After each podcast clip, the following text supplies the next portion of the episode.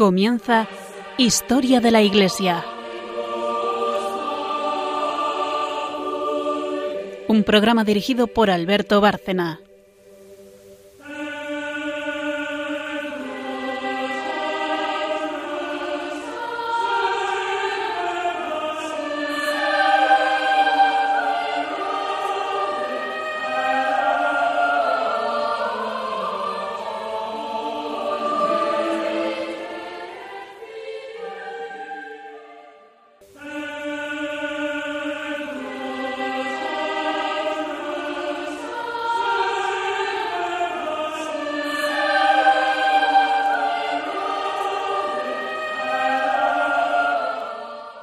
Buenas noches, oyentes de Radio María y de Historia de la Iglesia, nuestro programa.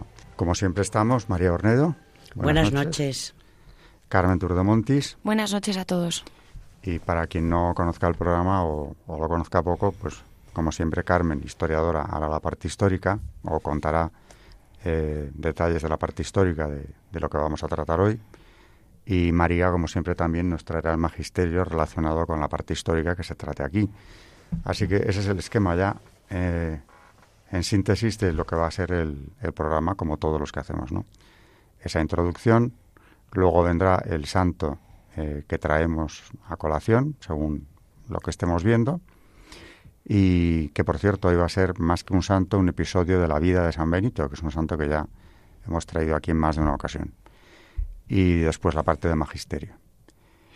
Eh, después, dentro del magisterio, también hay eh, magisterio no solamente de San Isidoro, sino que es un padre de la Iglesia, con lo cual todo lo que nos ha dejado nos interesa enormemente examinarlo eh, y pensar sobre ello. Pero aparte tenemos una exhortación apostólica que ha traído también María, Verbum Domini, la palabra del Señor, donde habla precisamente de algo relacionadísimo con, uno de los escritos que nos ha traído María también, eh, precisamente cómo, cómo leer la palabra de Dios. Es decir, que lo que nos está contando aquí San Isidoro de Sevilla es cómo hacer la lectura divina, en realidad.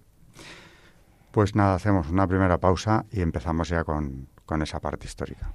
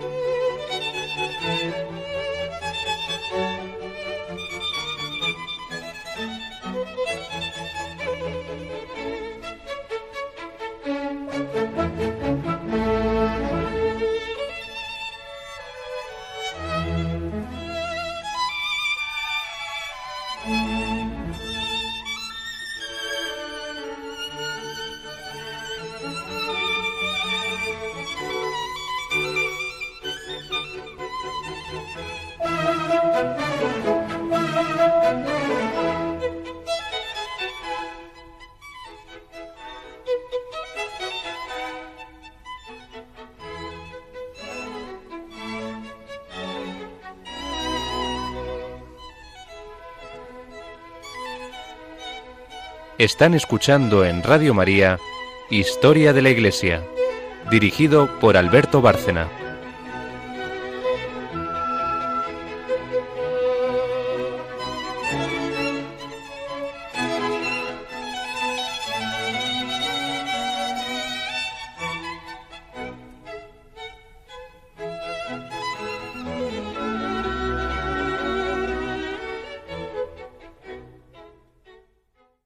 Estamos acabando con los padres, llevamos ya muchos programas.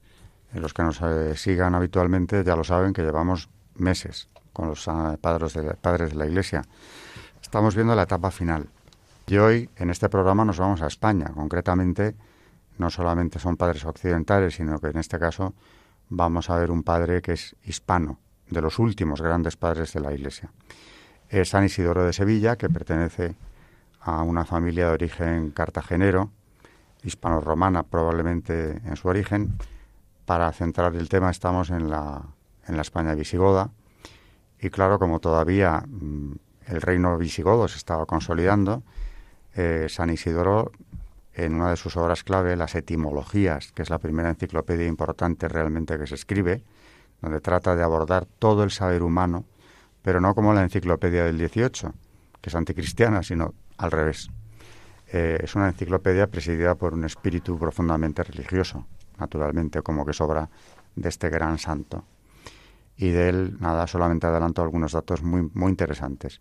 Fue obispo de esa diócesis, hermano de San Leandro, eh, que también lo fue, obispo de, Sevilla, eh, autor en principalísima medida de la conversión del príncipe visigodo, San Hermenegildo, que acabó siendo mártir precisamente por esa conversión del arrianismo al catolicismo, porque su padre ordenó ejecutarle después de una larga prisión en la que no nos podemos detener, pero realmente eso influirá enormemente en la historia de España, porque cuando llegue al trono el hermano de este santo, eh, de San Hermenegildo, el rey Recaredo, en el tercer concilio de Toledo, 589, proclama la unidad católica de España que se ha mantenido eh, durante siglos, con, desde luego, incisos clarísimos que ha habido, pero ahí sigue siendo el sustrato católico de España, todavía no, no han podido acabar con él, ni creo que lo veamos.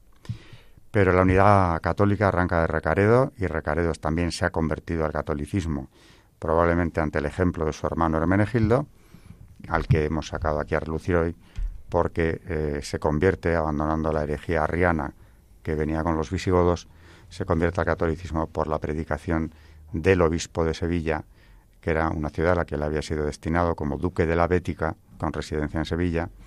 Así que ya como primera presentación es una familia muy destacada, dos obispos hispalenses, es una familia que da cuatro, cuatro santos a la Iglesia, además de una enorme, eh, de una enorme talla intelectual, y de San Isidoro decir solo dos cosas. Ya he comentado que es el autor de las etimologías, pero también es el padre de una gran idea que mm, está en el origen de las universidades europeas. Bueno, las universidades en plural porque no había instituciones similares en otras civilizaciones, que son las escuelas catedralicias.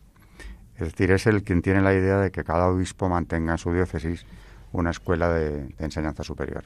En España esto apenas empezó con él, que tenía una eh, riquísima biblioteca, naturalmente como apoyo de esa escuela de Sevilla, a la que acudían estudiantes de, toda España para instruirse con él.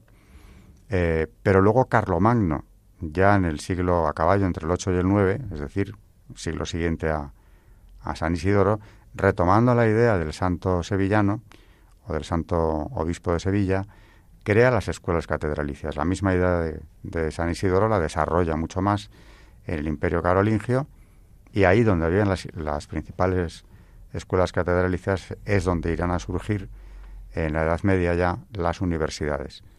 Cuando vienen de escuelas catedralicias se llaman por eso universidades de generación espontánea. Han surgido donde ya había algo parecidísimo a una universidad. Bueno, pues si tiramos del hilo hasta el origen, realmente la idea que, que al final alumbra nada menos que la institución universitaria está también en este gran santo que, traemos hoy, del cual ya Carmen nos va a contar eh, su historia. Pues no se conoce con exactitud la fecha de su nacimiento, aunque probablemente tuvo lugar entre los años 560 y 570. Como decía Alberto, la familia, de rancio abolengo hispano-romano, provenía de Cartagena.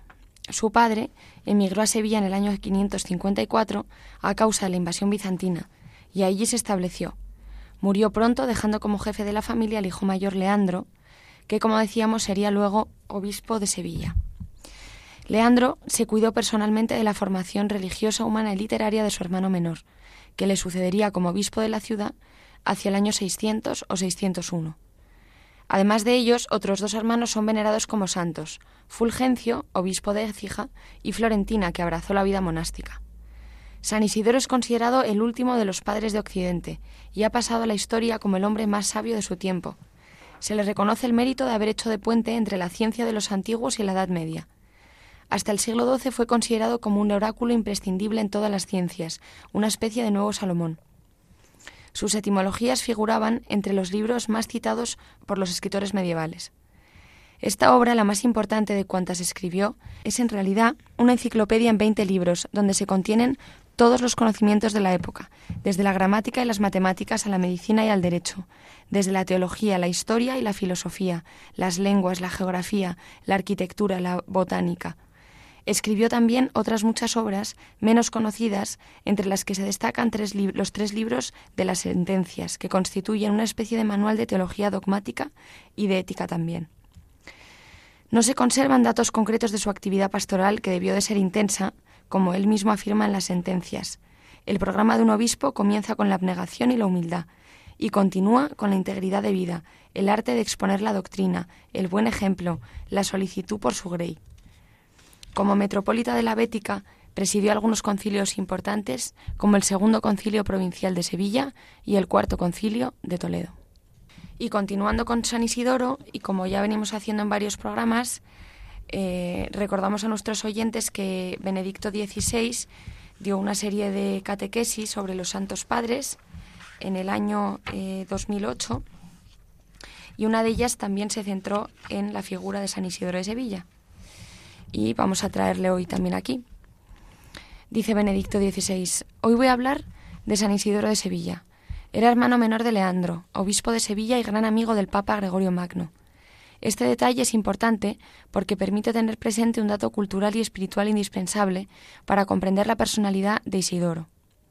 En efecto, le debe mucho a Leandro, persona muy exigente, estudiosa y austera, que había creado en torno a su hermano menor un entorno familiar caracterizado por las exigencias ascéticas propias de un monje y por el ritmo de trabajo que requiere una serie entrega al, al estudio. Además, Leandro se había encargado de disponer lo necesario para afrontar la situación político-social del momento. En aquellas décadas los visigodos bárbaros y arrianos habían invadido la península ibérica y se habían adueñado de los territorios que pertenecían al Imperio romano. Era necesario conquistarlos para la romanidad y para el catolicismo. La casa de Leandro e Isidoro contaba con una biblioteca bastante rica en obras clásicas, paganas y cristianas. Es por eso que Isidoro, que se sentía atraído tanto por unas como por otras, fue educado a practicar, bajo la responsabilidad de su hermano mayor, una disciplina férrea para dedicarse a su estudio con discreción y discernimiento.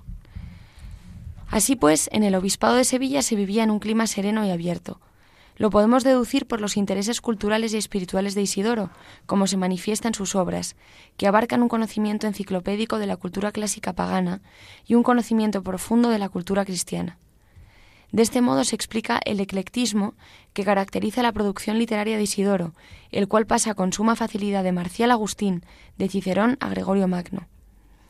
El joven Isidoro, que en 599 se convirtió en sucesor de su hermano Leandro en la cátedra de Sevilla, tuvo que afrontar una lucha interior muy dura.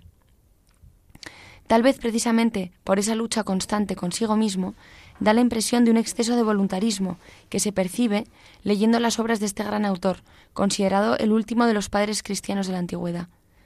Pocos años después de su muerte, el concilio de Toledo lo definió como ilustre maestro de nuestra época y gloria de la Iglesia católica. Isidoro fue sin duda un hombre de contraposiciones dialécticas acentuadas. En su vida personal experimentó también un conflicto interior permanente entre el deseo de soledad para dedicarse únicamente a la meditación de la palabra de Dios y las exigencias de la caridad a los hermanos, de cuya salvación se sentía responsable como obispo. Escribe, por ejemplo, a propósito de los responsables de la Iglesia, el responsable de una iglesia, por una parte, debe dejarse crucificar al mundo con la mortificación de la carne, y por otra, debe aceptar la decisión del orden eclesiástico, cuando procede de la voluntad de Dios, de dedicarse al gobierno con humildad, aunque no quisiera hacerlo. Un párrafo después añade, los hombres de Dios no desean dedicarse a las cosas seculares y gimen cuando por un misterioso designio divino se les encargan ciertas responsabilidades hacen todo lo posible por evitarlas, pero aceptan lo que no quisieran y hacen lo que habrían querido evitar. Entran en lo más secreto del corazón y allí tratan de comprender lo que les pide la misteriosa voluntad de Dios. Y cuando se dan cuenta de que tienen que someterse a los designios de Dios, inclinan el cuello del corazón bajo el yugo de la decisión divina. Para comprender mejor a Isidoro es necesario recordar ante todo la complejidad de las situaciones políticas de su tiempo, a las que me referí antes, durante los años de su niñez experimentó la amargura del destierro. A pesar de ello, estaba lleno de entusiasmo apostólico, sentía un gran deseo de contribuir a la formación de un pueblo que encontraba por fin su unidad, tanto en el ámbito político como religioso, con la conversión providencial del heredero al trono Hermenegildo, del arrianismo a la, a la fe católica, convertido. Sin embargo, no se ha de subestimar la enorme dificultad que supone afrontar de modo adecuado problemas tan graves como los de las relaciones con los herejes y los judíos. Se trata de una serie de problemas que también son muy concretos, sobre todo si se piensa en lo que sucede en algunas regiones donde parecen replantearse situaciones muy parecidas a las de la península ibérica del siglo VI. La riqueza de los conocimientos culturales que disponía Isidoro le permitía contrastar continuamente la novedad cristiana con la herencia clásica grecorromana. Sin embargo, más que el don precioso de la síntesis, parecía tener el decolatio, es decir, la recopilación que se manifestaba en una extraordinaria erudición personal, no siempre tan ordenada como se hubiera podido desear. En todo caso es admirable su preocupación por no descuidar nada de lo que la experiencia humana había producido en la historia de su patria y del mundo entero. Isidoro no hubiera querido perder nada de lo que el hombre había adquirido en las épocas antiguas, ya fueran paganas, judías o cristianas. Por tanto, no debe sorprender que al perseguir este objetivo no lograra transmitir adecuadamente los conocimientos que poseía a través de las aguas purificadoras de la fe cristiana. Sin embargo, de hecho, según las intenciones de Isidoro, las propuestas que presenta siempre están en sintonía con la fe católica, sostenida por él con firmeza. En la discusión de los diversos problemas teológicos percibe su complejidad y propone a menudo con agudeza soluciones que recogen y expresan la verdad cristiana. Esto ha permitido a los creyentes, a lo largo de los siglos hasta nuestros días, servirse con gratitud de sus definiciones. Un ejemplo significativo en este campo es la enseñanza de Isidoro sobre las relaciones entre vida activa y vida contemplativa. Escribe Quienes tratan de lograr el descanso de la contemplación deben entrenarse antes en el estadio de la vida activa. Así, liberados de los residuos del pecado, serán capaces de presentar el corazón puro que permite ver a Dios. Su realismo de auténtico pastor lo convenció del peligro que corren los fieles de limitarse a ser hombres de una sola dimensión. Por eso añade, el camino intermedio, compuesto por ambas formas de vida, resulta normalmente el más útil para resolver esas tensiones que con frecuencia se agudizan si se elige un solo tipo de vida. En cambio, se suavizan mejor alternando las dos formas. Isidoro busca en el ejemplo de Cristo la confirmación definitiva de una correcta orientación de vida y dice, El Salvador Jesús nos dio ejemplo de vida activa cuando durante el día se dedicaba a hacer signos y milagros en la ciudad, pero mostró la vida contemplativa cuando se retiraba a la montaña y pasaba la noche dedicado a la oración. A la luz de este ejemplo del Divino Maestro, Isidoro concluye con esta enseñanza moral. Por eso, el siervo de Dios, imitando a Cristo, debe dedicarse a la contemplación, sin renunciar a la vida activa. No sería correcto obrar de otra manera, pues del mismo modo que se debe amar a Dios con la contemplación, también hay que amar al prójimo con la acción. Por tanto, es imposible vivir sin la presencia de ambas formas de vida, y tampoco es posible amar si no se hace la experiencia tanto de una como de otra. Creo que esta es la síntesis de una vida que busca la contemplación de Dios, el diálogo con Dios en la oración y en la lectura de la Sagrada Escritura, así como la acción al servicio de la comunidad humana y del prójimo. Esta síntesis es la lección que el gran obispo de Sevilla nos deja a los cristianos de hoy, llamados a dar testimonio de Cristo al inicio del nuevo milenio.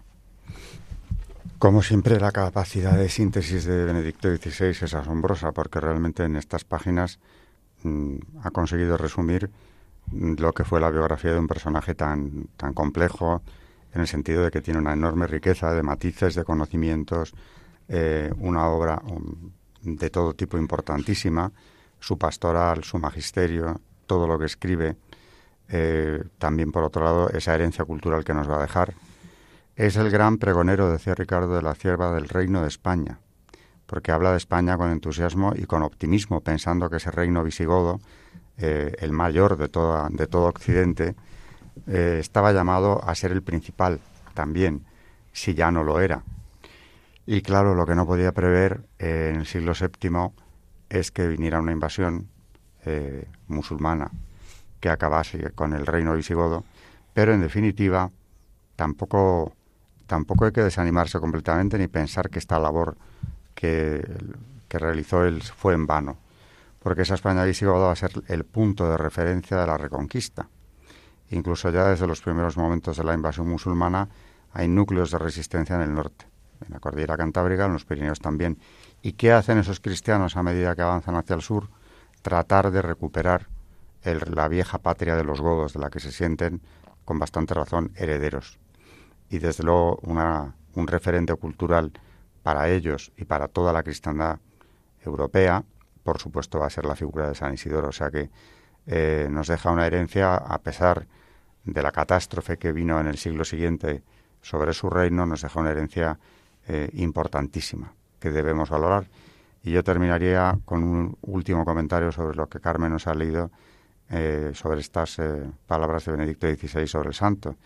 Y es esa, esa vida mm, terriblemente activa, casi nos parece agotadora, porque se tiene que ocupar de su diócesis a la vez que realiza esta enorme labor cultural que se basa en la oración, acción y oración.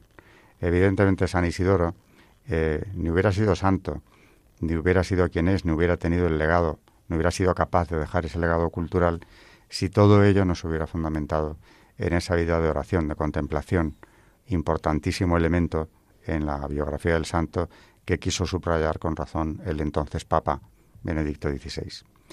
Eh, vamos a hacer otra pausa y después de esto Carmen nos hablará del episodio de la vida de San Benito, que como dije al principio eh, traemos hoy aquí también.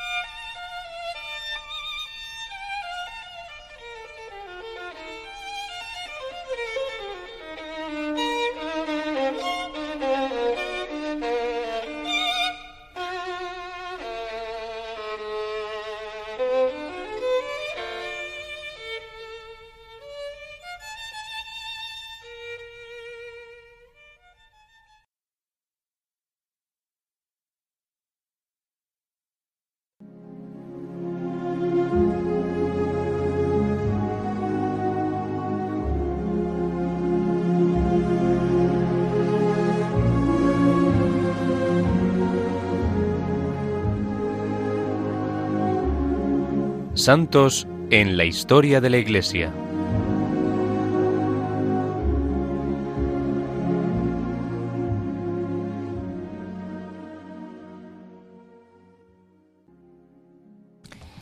Pues hoy vamos a hablar no de un santo, sino de un episodio del capítulo cuarto, que relata en el capítulo cuarto de su vida de San Benito, insertado en el libro segundo de los diálogos San Gregorio Magno, donde relata la historia de un, de un joven monje al que un negro demonio arrastraba fuera del oratorio durante los oficios para que se entretuviera en cosas terrenas y fútiles.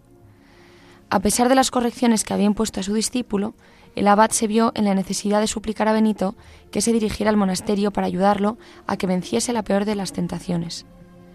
Los padres del desierto habían advertido que junto con la lujuria, la cedia o la tristeza del corazón que impide ocuparse de las obligaciones propias es el más peligroso de los pecados.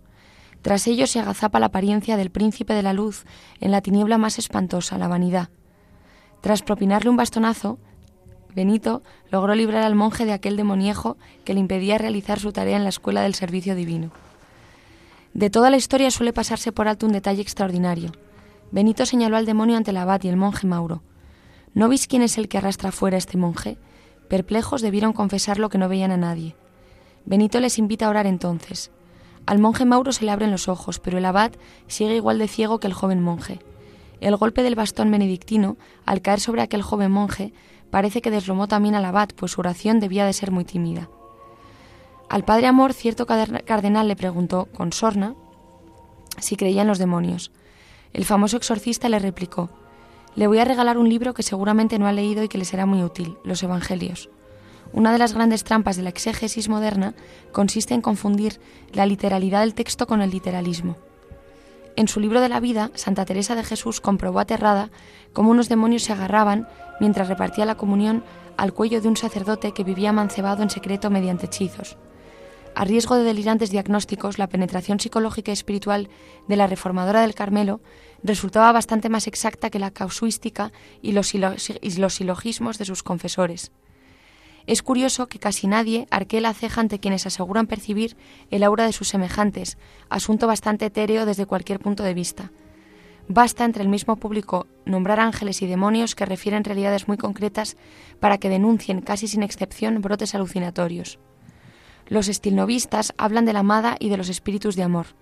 ¿A quién se le ocurre pensar de verdad que la amada es una forma de hablar simbólica que no debe ser entendida también literalmente? Con las criaturas celestiales pasa como con los milagros. Imposibles de probar, su prueba consiste en que sean improbables. El milagro, como el demonio, exige creer en el pecado original, aunque con una diferencia. El milagro es una réplica luminosa de la creación. Fiat sicut vis, dice Jesús. El acto de la fe ve que valde bonum est. Se está demasiado cansado o se es demasiado crédulo para aceptar sus consecuencias.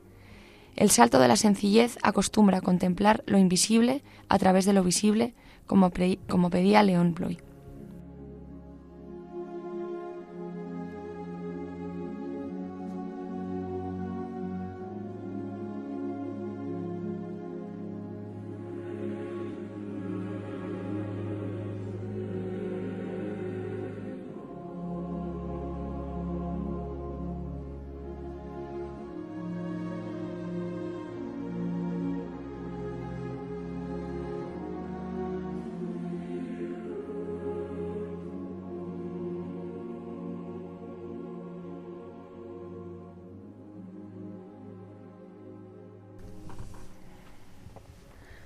Siempre hemos insistido en esa, en esa relación entre el exorcismo y San Benito, y eh, que sigue existiendo, porque de hecho eh, el Padre Amor que ha mencionado Carmen, precisamente al contarnos este episodio, en esa anécdota tan, tan genial de él, ¿no? diciéndole a un cardenal que, que le preguntaba, escéptico, un cardenal, si él creía en los demonios. Se lo preguntaba a un exorcista del Vaticano que además ha dejado una obra interesantísima, por cierto, que recomiendo muchísimo. Todo lo que encuentren del Padre Amor, empezando por su libro Habla un exorcista, eh, compensa, compensa hacerse con ello y leerlo, desde luego. Y le pregunta eso al exorcista, que claro, le contesta, le voy a recomendar un libro muy interesante, ¿no? que quizá no haya leído, a un cardenal, ¿no? que son los Evangelios. Mm. Y claro, es que es de una, eh, de una lógica aplastante, porque cualquiera que los haya leído alguna que otra vez, se dará cuenta de que mm, entre los milagros que realiza el Señor eh, aquí en la tierra, en su paso por la tierra, realmente yo diría que el, número mayor es de exorcismos, pero de todo tipo, lo dice el Padre Amor también en alguno de sus libros. Se ve eh, posesión diabólica con enfermedad física, que una vez expulsado del demonio, la persona poseída queda sana sin eso, con eso, con todo, o sea, todas las posibilidades de posesión están recogidas en el Evangelio. Y el exorcista ahí es nada menos que Jesucristo. O sea que, claro, ¿qué pregunta es esa? Sobre todo de un católico, que no digamos ya si es príncipe de la Iglesia, de, de que si creen los demonios el Padre Amor, ¿cómo no va a creer en ellos? En fin, eh, son tiempos confusos y esta anécdota es muy buena, primero porque se ve de qué modo eh, combatía al demonio. También destacar una cosa que nos, ha, que nos ha contado Carmen. Después de la, de la lujuria, pecado peligrosísimo del que, o tentación muy fuerte de la que se sirve el demonio, es ese desánimo, esa tristeza, que muchas veces también está relacionado con la, con la vanidad. Si no conseguimos el éxito en cosas que en definitiva nos dan igual, si lo pensáramos, eh, de ahí muchas veces viene la tristeza, no siempre, pero el desánimo, desde luego, también es cosa de él y es bueno que lo denuncie. De ahí que hayamos traído este, este pasaje brevísimo de un exorcismo de San Benito. Y ahora ya pues pasamos directamente al tema del magisterio. Como siempre, pues María nos trae primero textos de San Isidoro y después ya de volvemos a Benedicto XVI, a una exhortación apostólica de Benedicto XVI, relacionado con lo que nos ha traído de San Isidoro.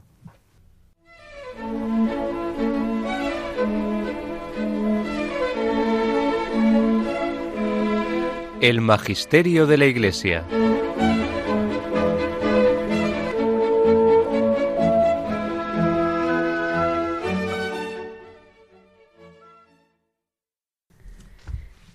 Vamos a, leer un texto de San Isidoro de Sevilla sobre cómo leer la palabra de Dios. La oración nos purifica, la lectura nos instruye. Usemos una y otra si es posible, porque las dos son cosas buenas. Pero si no fuera posible, es mejor rezar que leer. Quien desee estar siempre con Dios ha de rezar y leer constantemente. Cuando rezamos, hablamos con el mismo Dios. En cambio, cuando leemos, es Dios el que nos habla a nosotros. Todo progreso en la vida espiritual procede de la lectura y de la meditación. Con la lectura aprendemos lo que no sabemos con la meditación conservamos en la memoria lo que hemos aprendido. De la lectura de la Sagrada Escritura recibimos una doble ventaja, porque ilumina nuestra inteligencia y conduce al hombre al amor de Dios, después de haberlo arrancado de las vanidades mundanas. Doble es también el fin que hemos de proponernos al leer.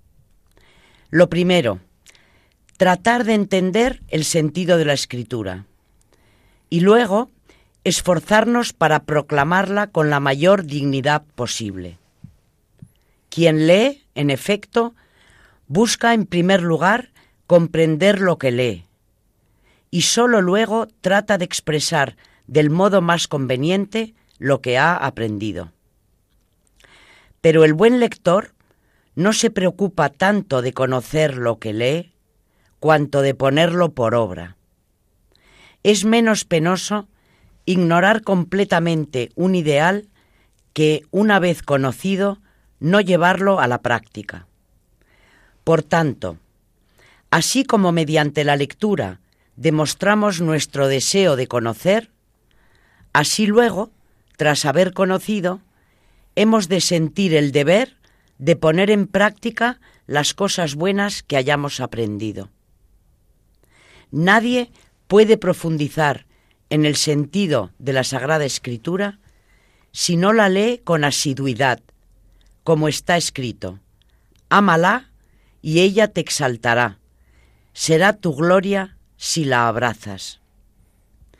Cuanto más asiduo se es en la lectura de la Escritura, más rica es la inteligencia que se alcanza. Es lo mismo que sucede con la tierra. Cuanto más se la cultiva, más produce. Hay personas que siendo inteligentes descuidan la lectura de los textos sagrados. De este modo, con su negligencia, manifiestan su desprecio por aquello que habrían podido aprender mediante la lectura. Otros, en cambio, tienen deseos de saber, pero su falta de, preparación les supone un obstáculo. Sin embargo, estos últimos, mediante una lectura inteligente y asidua, llegan a conocer lo que ignoran los otros, más inteligentes, pero perezosos e indiferentes. De igual modo que una persona, aunque sea torpe de inteligencia, logra sacar fruto gracias a su empeño y a su diligencia en el estudio, así el que descuida el don de la inteligencia que Dios le ha dado, se hace culpable de condena, porque desprecia un don recibido y lo deja sin dar frutos. Si la doctrina no está sostenida por la gracia, no llega al corazón aunque entre por los oídos hace mucho ruido por fuera, pero no aprovecha al alma. Solo cuando interviene la gracia, la palabra de Dios baja desde los oídos al fondo del corazón y allí actúa íntimamente, llevando a la comprensión de lo que se ha leído. Esto es lo mismo que decía ¿no? en, en su catequesis Benedicto XVI y lo que luego encontramos en su exhortación apostólica Verbum Domini, por ejemplo, en el punto 19 dice Sagrada Escritura, inspiración y verdad. Dice así, un concepto clave para comprender el texto sagrado como palabra de Dios en palabras humanas es ciertamente el de inspiración. También aquí podemos sugerir una analogía.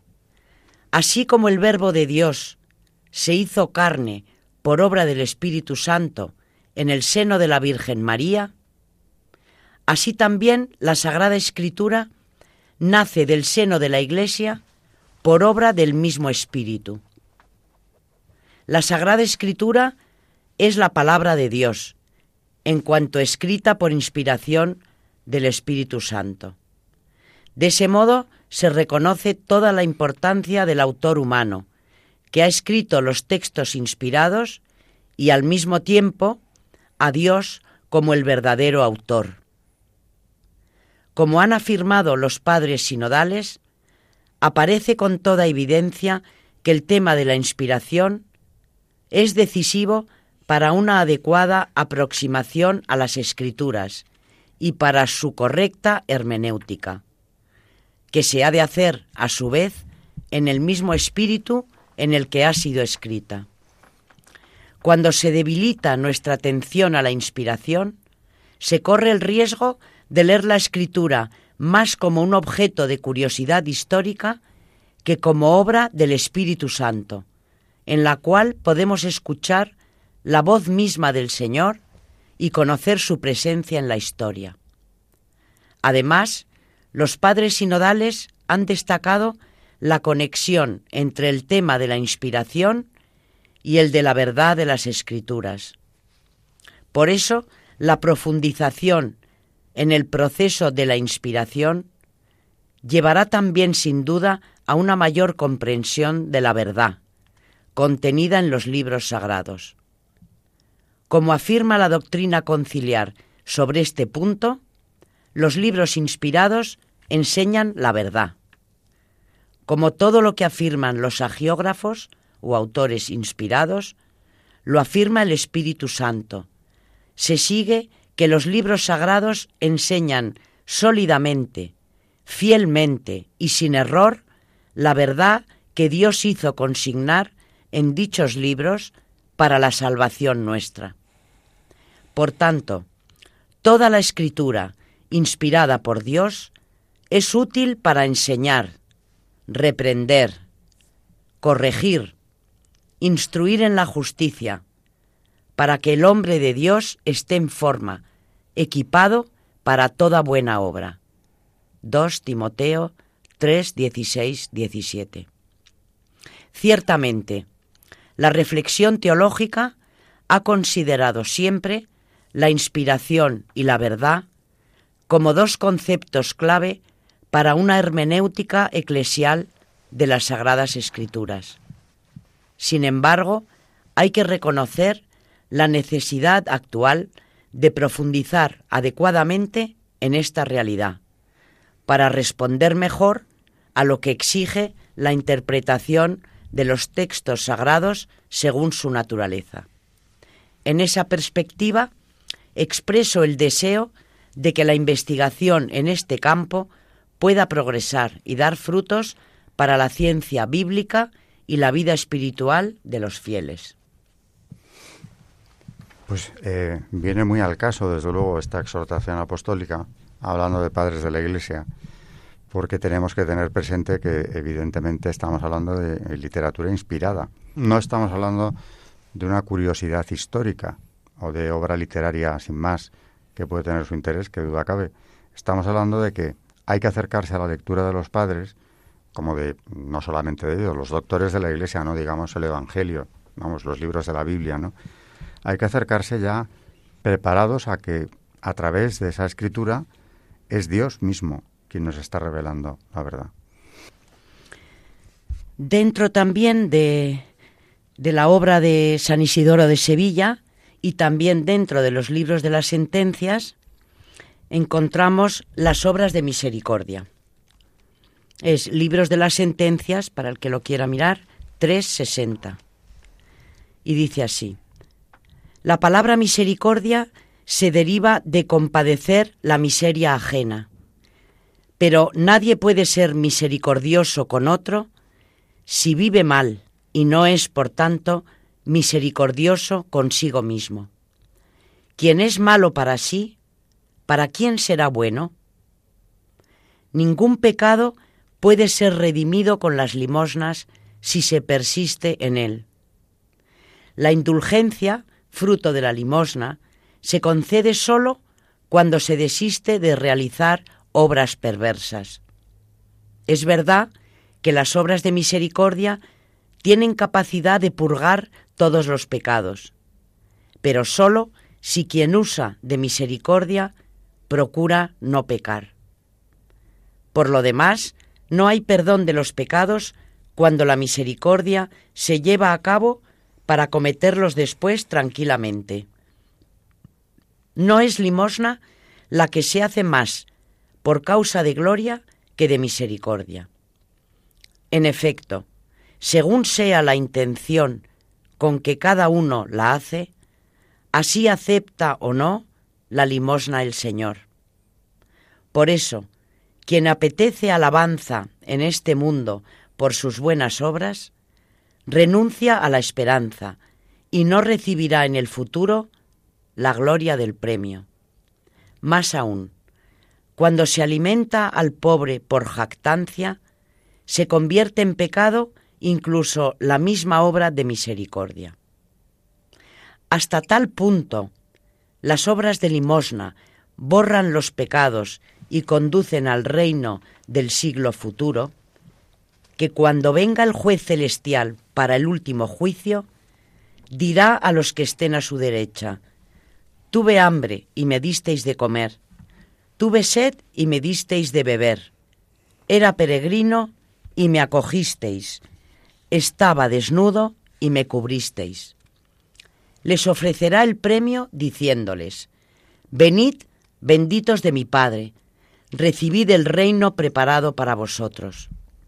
Pero aquellos en los que no encuentren ninguna obra de misericordia, oirán la voz del juez eterno que les dice, Tuve hambre y no me disteis de comer, tuve sed y no me disteis de beber. También les dirá justamente, Apartaos de mí, malditos, al fuego eterno, preparado para el diablo y sus ángeles. Mateo 25, 31, 35. Quien no practica la misericordia en este mundo, no recogerá el fruto de la piedad en el otro, como enseña el ejemplo del rico condenado a las llamas, que se vio obligado a pedir socorro en el infierno, porque lo negó a su vez en este mundo. Cuando estaba entre las llamas, pidió una gota de agua a quien había negado una amiga de pan. Tarde abrió los ojos el rico. Lo hizo cuando vio gozoso al pobre Lázaro, a quien había rehusado ver cuando yacía a la puerta de su casa. Lucas 16, 19, 31. Pero no solo usa de misericordia quien practica la liberalidad con el que tiene hambre o sed, o con el desnudo, o quien socorre en algo a cualquier necesitado, sino que también quien ama a sus enemigos, quien tiene afectos de compasión y consuelo hacia quienes lloran, quien proporciona consejo en cualquier necesidad.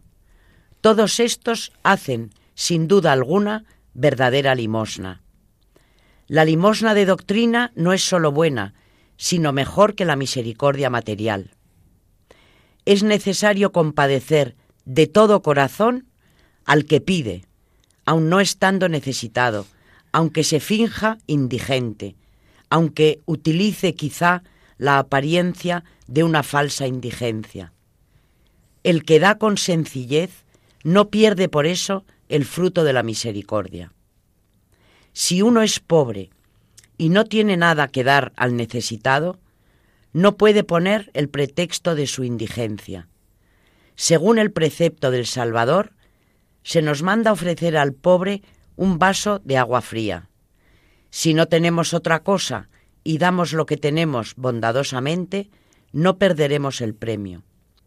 Por lo demás, si son mayores nuestras posibilidades y dispensamos con escasez este don, simulando pobreza, no engañamos al necesitado, sino a Dios, a quien no podemos esconder nuestra conciencia.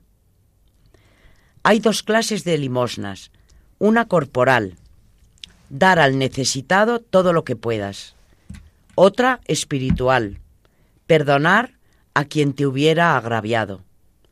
La primera se debe practicar con los indigentes, la segunda con los malos. Por tanto, siempre podrás comunicar algo, si no dinero, al menos perdón.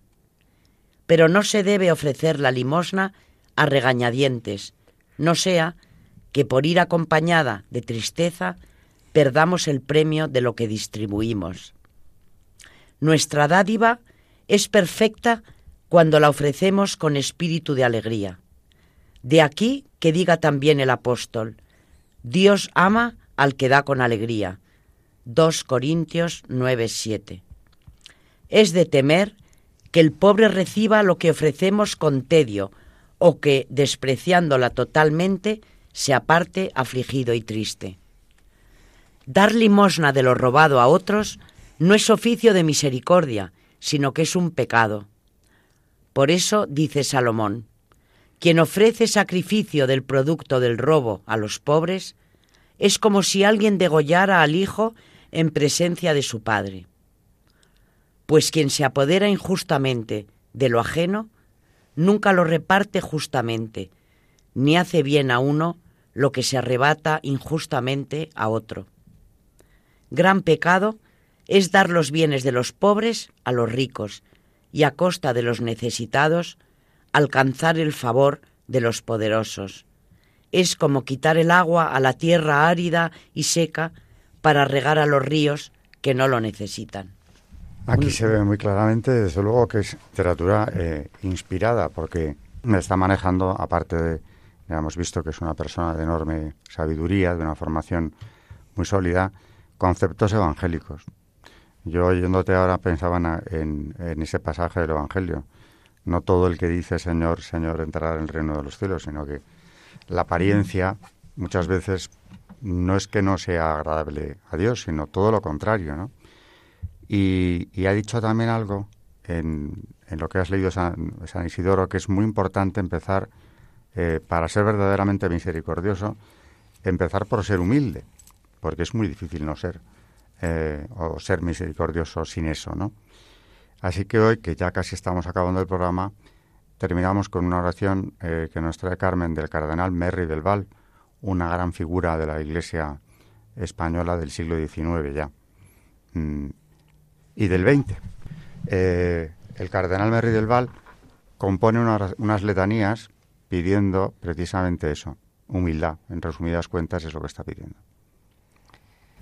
Dice, Jesús manso y humilde de corazón, y tenéis que contestar, óyeme. Óyeme. Óyeme.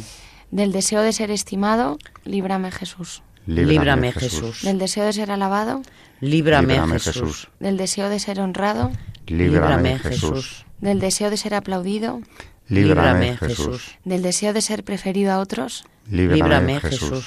Del deseo de ser consultado, líbrame Jesús. Del deseo de ser aceptado, líbrame Jesús. Del temor de ser humillado, líbrame Jesús. Del temor de ser despreciado, líbrame Jesús. Del temor de ser reprendido, Líbrame, Jesús. Del temor de ser calumniado. Líbrame, Jesús. Del temor de ser olvidado. Líbrame, Jesús. Del temor de ser olvidado. Líbrame, Jesús. Del temor de ser puesto en ridículo.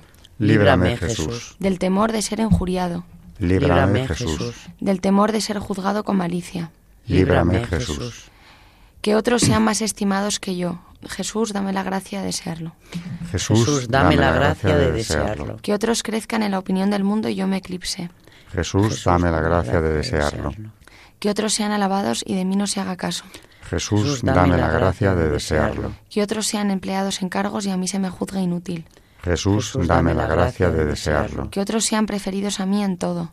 Jesús, dame la gracia de desearlo. Que los demás sean más santos que yo, con tal que yo sea todo lo santo que pueda. Jesús, dame la gracia de desearlo. Oh Jesús, que siendo Dios te humillaste hasta la muerte y muerte de cruz, para ser ejemplo perenne que confunda nuestro orgullo y amor propio, concédenos la gracia de aprender y practicar tu ejemplo, para que humillándonos como corresponde a nuestra miseria aquí en la tierra, podamos ser ensalzados hasta gozar eternamente de ti en el cielo. Amén. Amén.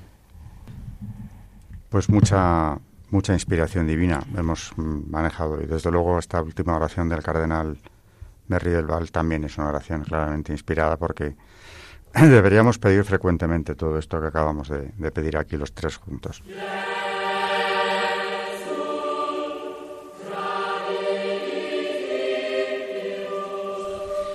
Eh, con esto hemos llegado al final de, este programa de Historia de la Iglesia, así que nos despedimos hasta el próximo. Buenas noches, María Ornedo. Buenas noches y muchas gracias. Buenas noches, Carmen Montis. Buenas noches y gracias a todos. Gracias a las dos por este programa, por todos los que llevamos hechos y gracias a todos nuestros oyentes de Historia de la Iglesia aquí en Radio María. Hasta el próximo programa.